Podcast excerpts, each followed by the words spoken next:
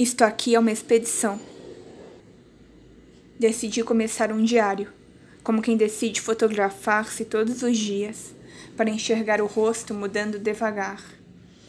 Decidi começar um diário de viagens, porque talvez eu precisasse percorrer longas distâncias para aprender a mover meu corpo, para sentir uma ruptura, demarcar um começo.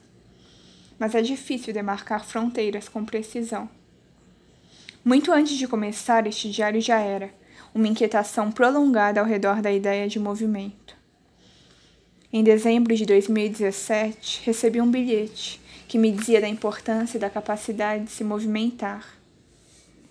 E eu, que andava me sentindo bicho metamorfo, sem corpo fixo, sem solidez, entendi que a impermanência precisaria ser um método.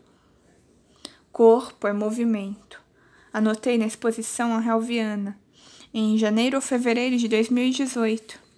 E a voz dela na gravação ainda reverbera na minha cabeça. Se você não sabe se movimentar, como vai saber dançar? Eu precisava aprender a mover meu corpo, precisava aprender a habitar meu corpo.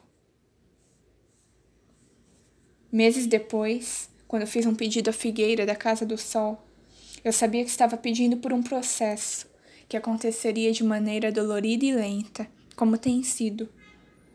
Sabia que não faria sentido desejar que o resultado viesse em forma de milagre entre uma madrugada e uma manhã. Sabia que estava pedindo por um processo doloroso e lento. Sabia a importância da dor e da demora. Por estes dias, o diário já era um projeto, em estado de hesitação e espera e não sei se seria mais exato dizer que tinha acabado de começar ou que estava às vésperas de.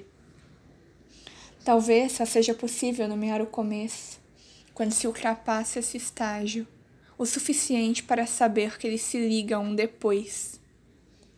Só se pode ligar os fatos e desenhar um mapa no calendário. Depois, muito depois de começar.